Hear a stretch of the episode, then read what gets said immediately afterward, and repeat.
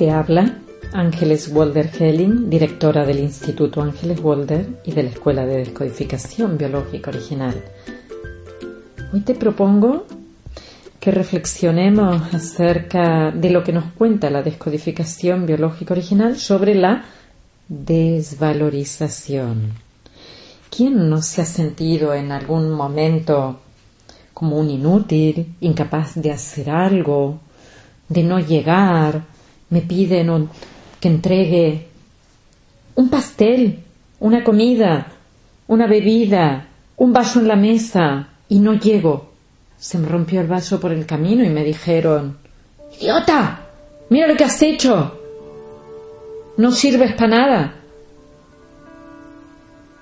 Quería acercarme y llevar algo y no lo conseguí. ¿Quién no ha sentido en algún momento de su vida, que sea tan fuerte, él no soy capaz, no puedo, no puedo atarme los cordones, no puedo vestirme, no puedo ponerme el cierre. Y seguramente, si nuestros padres tenían prisa, deja, ya lo hago yo. Yo no puedo, ya lo hace otro por mí, yo no sirvo, por lo tanto no podré hacer. La desvalorización o el llamado en descodificación biológica el conflicto de rendimiento. Y para poder comprender de dónde nos viene de manera arcaica, tenemos que viajar a la vida y entender que se ha desarrollado en un medio natural, en ese contexto vamos a entender nuestros comportamientos. Poneros en el lugar de un animal que tiene que conseguir salvar la vida, encontrar comida y por lo tanto tiene que tener un territorio donde localizarla. Poneros en el contexto de un hombre primitivo en su caverna. Tiene que salir a buscar comida, pero ojo, el peligro es constante. Cualquier error, el más mínimo, se paga en plata, se paga con la muerte. Cruzar un río turbulento sin darse cuenta que quizás el río lo puede llevar o que puede haber una serpiente y le puede picar. No reconocer una planta venenosa, no correr lo suficiente para cazar, no tener un cuerpo hábil para poder encaramarse un árbol, para poder subir por unas rocas, ¿Os dais cuenta que todo eso tiene que ver con el hacer? Tengo que hacer algo, tengo que conseguir algo y si no lo consigo, se paga cash. Aquí y ahora. Se me va la vida. Y aunque hoy hayan pasado muchos años y vayamos al súper a comprar, nuestro cerebro arcaico continúa anclado al pasado. Por eso hoy cuando algo nos falla en el cuerpo o cuando en la vida nos sentimos débiles, nos entra una angustia porque se pone en marcha nuestro cerebro con la intención de que consigamos ese rendimiento. Sufrimos cuando sentimos que no vamos a conseguir algo. Ejemplo. Una bailarina Justo antes de salir a bailar en público, le coge un dolor en una rodilla. Tiene una tendinitis rotuliana. Por debajo de la rodilla duele un huesito. Le dicen que es por el sobreestrés, porque ha entrenado mucho, porque pone los pies mal, porque se equivoca en el equilibrio. Otros le dirán que es por miedo, por estrés, por nervios. Unos serán la línea de medicina alopática, otros seguirán la psicosomática.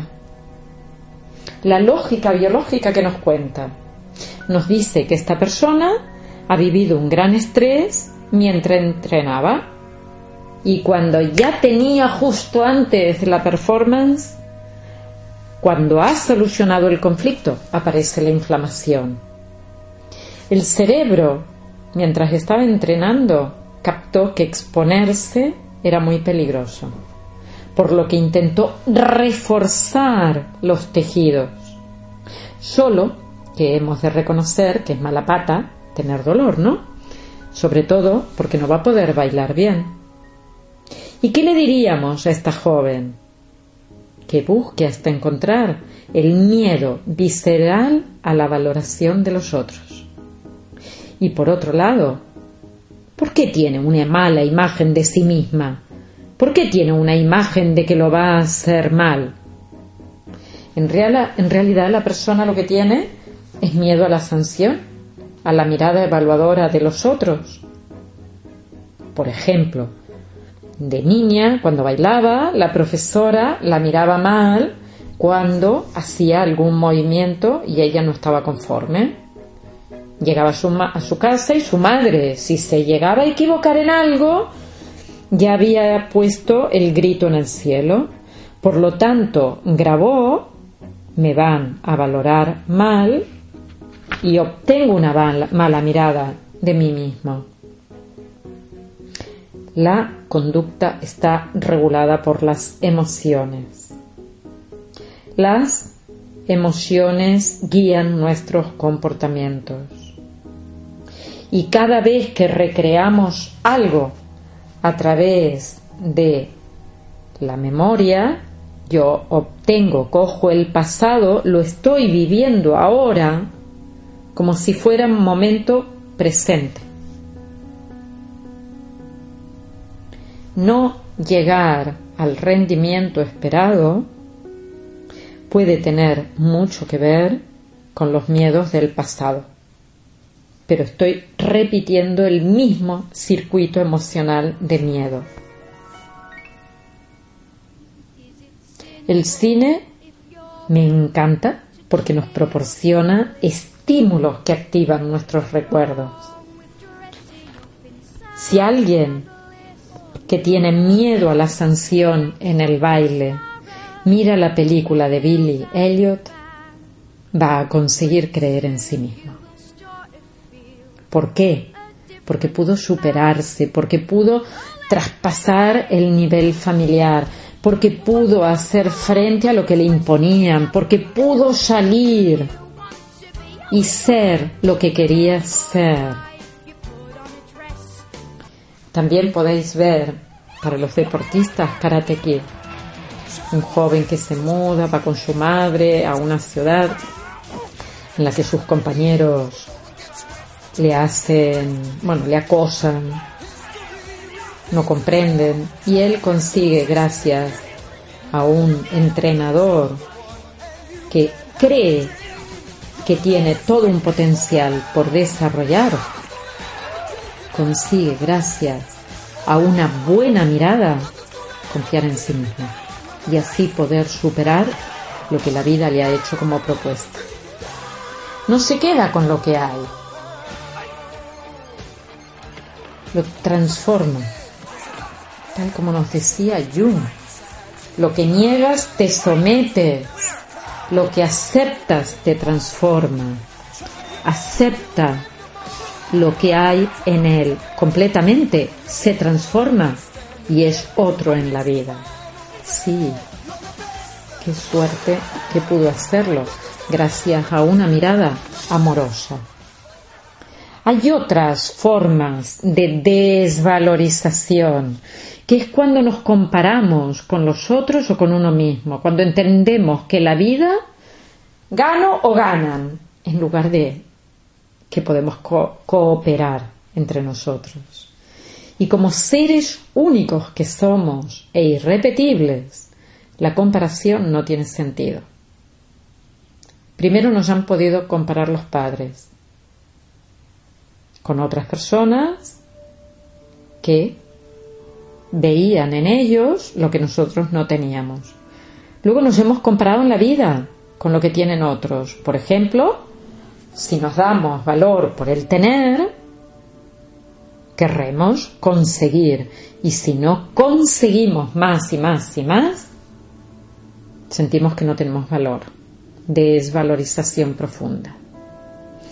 Me hizo gracia una vez, estaba mirando en, un puerto unos barcos impresionantes. Yo no sé la tripulación que tienen que tener solo para poder gestionar ese barco.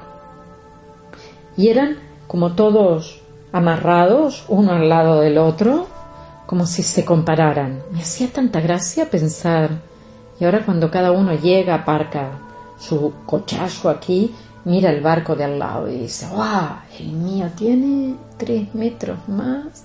¡guau! ¡Cuánto valor que tengo! Y pensaba en que alguien así, seguramente, cuando era un niño, cogía su cochecito e era el mío hace más ruido, el mío es más grande, el mío es más.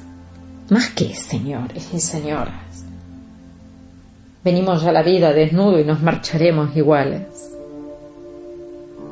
Ese jugar con la vida a tener valor por lo que tenemos. Quizá nunca podamos conseguirlo así, porque siempre va a haber otro que tenga algo más grande. La comparación que no nos lleva a ningún lugar. Mírate como eres. Date valor por lo que eres, por tu propio ser. Una maravilla.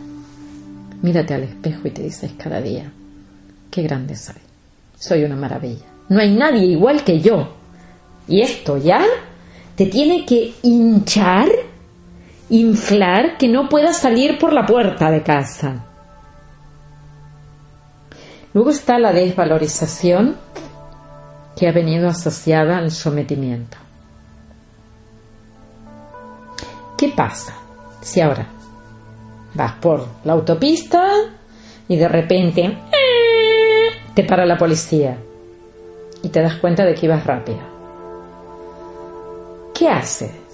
No te bajas en plan chulo, ¡Ey, aquí yo estoy! No, bajas las orejas y acatas porque sabes que te tienes que someter. Has cometido un error, hay una acción y hay una penalización. Por eso decimos que la desvalorización está asociada al sometimiento. ¿Pero qué pasa si tu jefe te llama y te dice, este informe es una mierda? Quizás podrías decirle, mm, ¿me lo puedes explicar? ¿Cómo valoras tú que esto es una mierda? ¿Por qué le pones ese adjetivo? Seguramente no le insultas. Quizás llegas y tu jefe te grita y si te has acostumbrado a que te griten, bajas las orejas. O tienes la grandísima oportunidad de enseñarle al otro a que puede hablar bien y decirle, mira, eh, yo cuando me gritan no entiendo razones, me gustaría que habláramos como seres humanos racionales. Y te aseguro que el otro va a comprender el mensaje que le estás dando.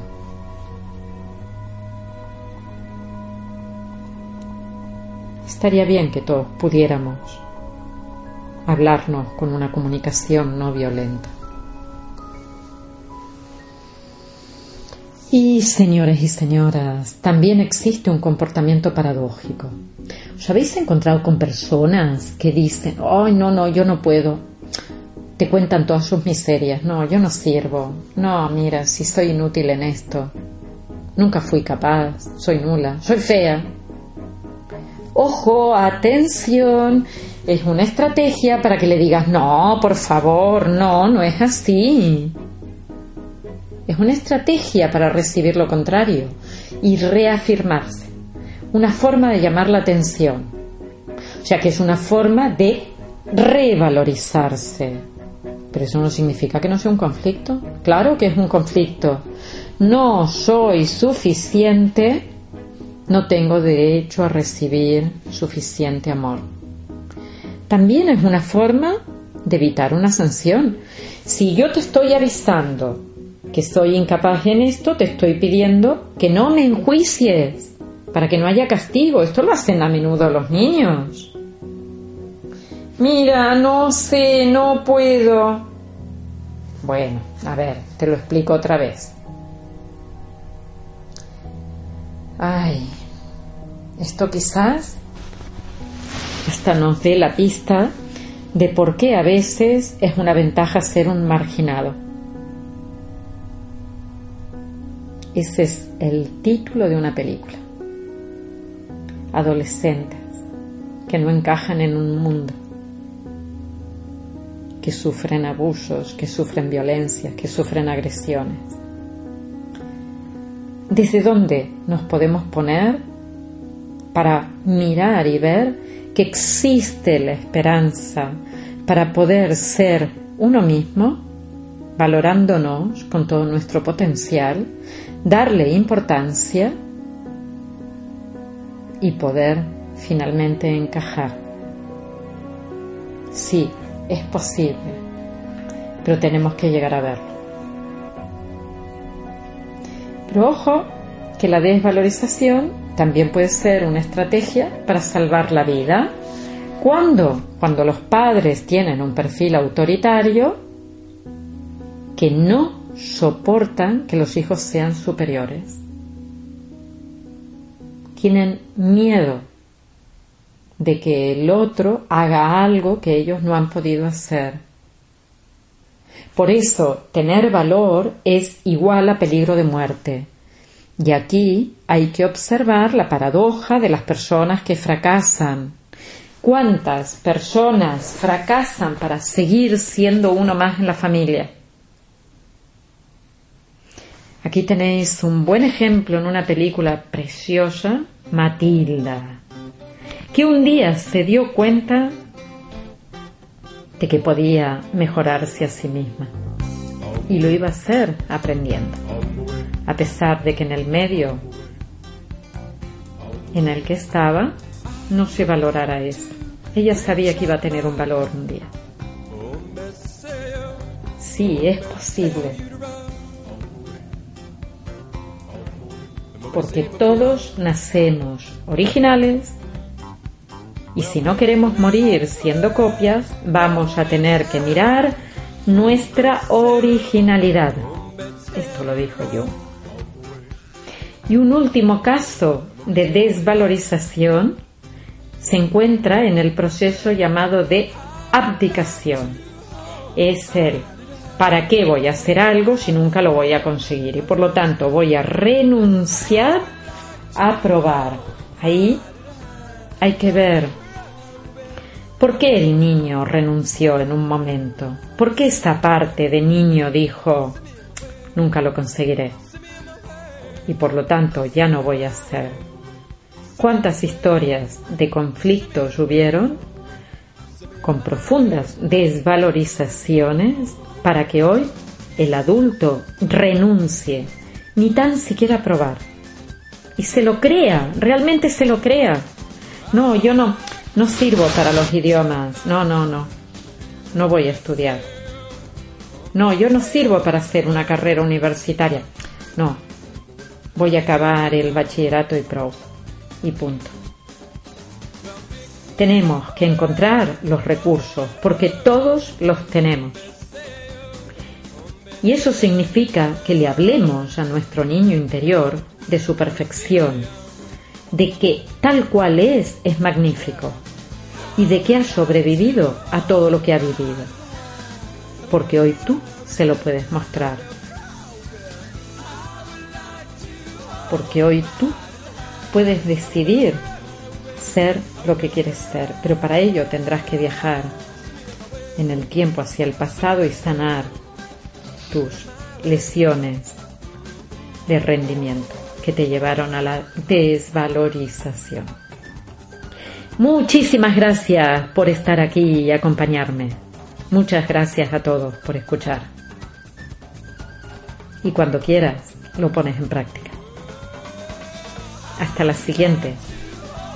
Hasta cuando nos volvamos a oír.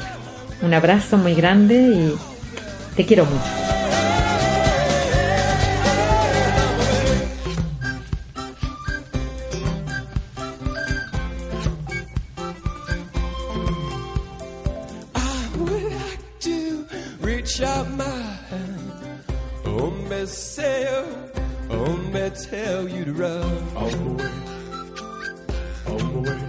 Boy,